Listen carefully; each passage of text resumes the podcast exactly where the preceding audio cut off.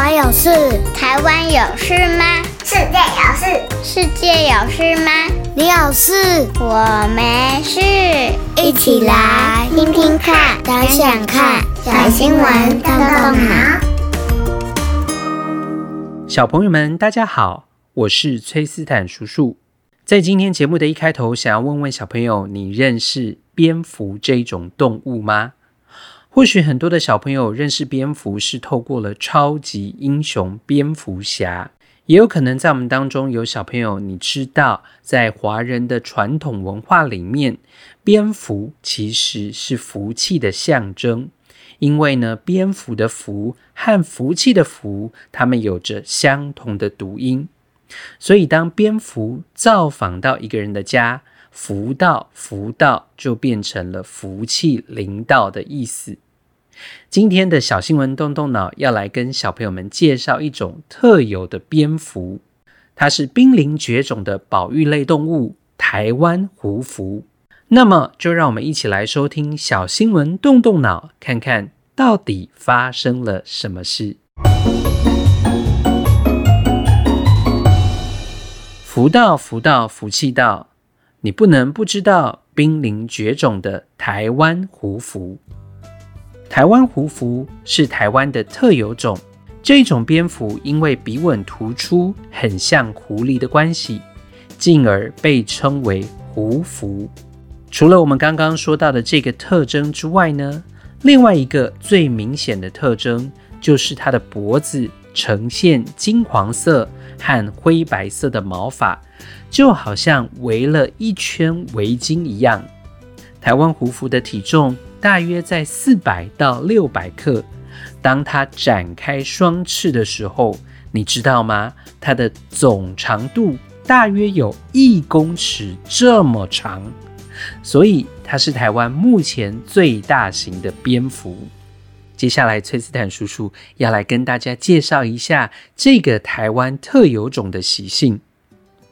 平时啊，它以花蜜。果实还有树叶为主要的食物，所以它又有另外一个名称，被称作为果蝠。这个果呢，就是水果的果。而台湾胡蝠，它吃果实和人类吃槟榔或者是啃甘蔗的方式其实是差不多的，所以他们会吸食完果实的汁液之后，把渣渣给吐出来。这样吐出来的残渣呢，被称之为食渣。台湾胡蝠的食渣通常是干扁状，而且带有齿痕。嚼食后的食渣呢，也会直接从口中吐出，掉落至地面。经过了研究发现呢、小朋友，你知道台湾胡蝠最喜欢吃的是哪一些食物呢？包括冷果茸的果实，还有水桐木、小叶桑。大叶山榄、榄仁、浮木以及琼崖海棠，这都是台湾胡蝠最主要的食物。另外，透过他们所嚼食后的食渣，研究人员呢、也可以透过这些证据来推估台湾胡蝠的族群数量哦。所以，从刚刚崔斯坦叔叔所介绍的这些食物，你就可以知道哦。台湾胡蝠其实是一群平和的素食者，他们既不吸血，也不追虫，而是以植物果实为主要的食物。台湾胡蝠在觅食花粉和花蜜时，移动的过程也会帮助了花粉的传播，而且它们吃过的果实通常都会掉落在觅食树木的下方。直接可以帮助森林中的种子还有花粉的传播，而它们还有哪一些特性是和一般的蝙蝠不同的呢？首先啊，台湾胡蝠是不冬眠的，所以在一年四季当中，我们其实都有机会可以发现它们的踪迹。除此之外呢，台湾胡蝠它并不会发出超音波。因为不使用超音波回声定位的聆听功能，所以它们的卵圆形的耳壳相对是比较小的。它们是运用灵敏的嗅觉还有视觉来定位觅食。这是和其他种类的蝙蝠蛮大的一个差异。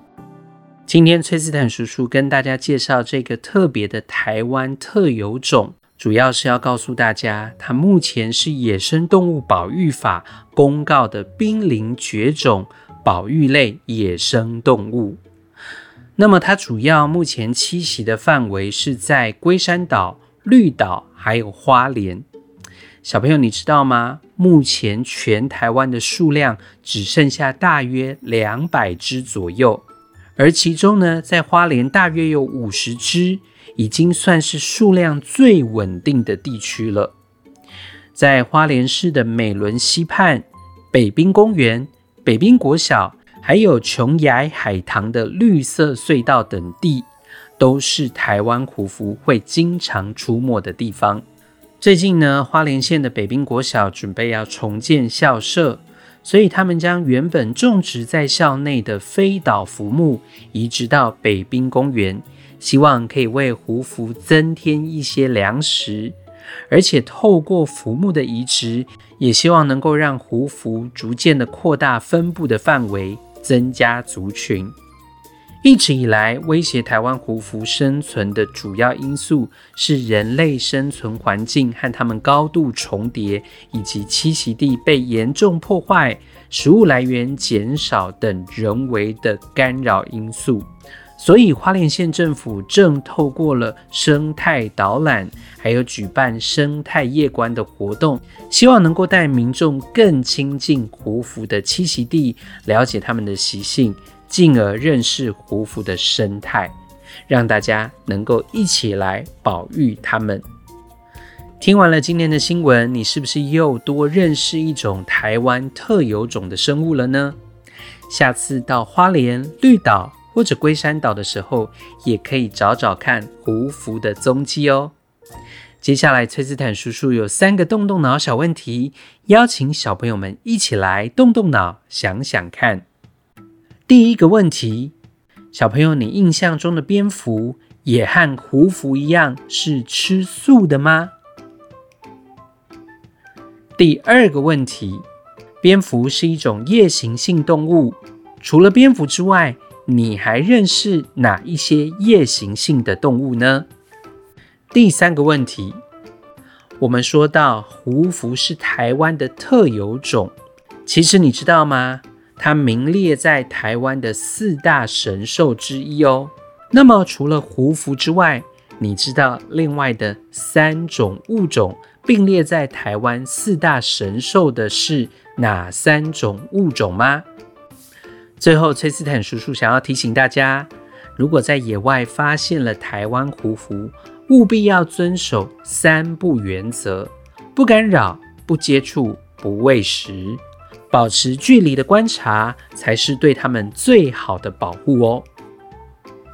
好的，我们今天的小新闻动动脑就到这里喽。下周我们再一起来看看世界上正在发生什么事。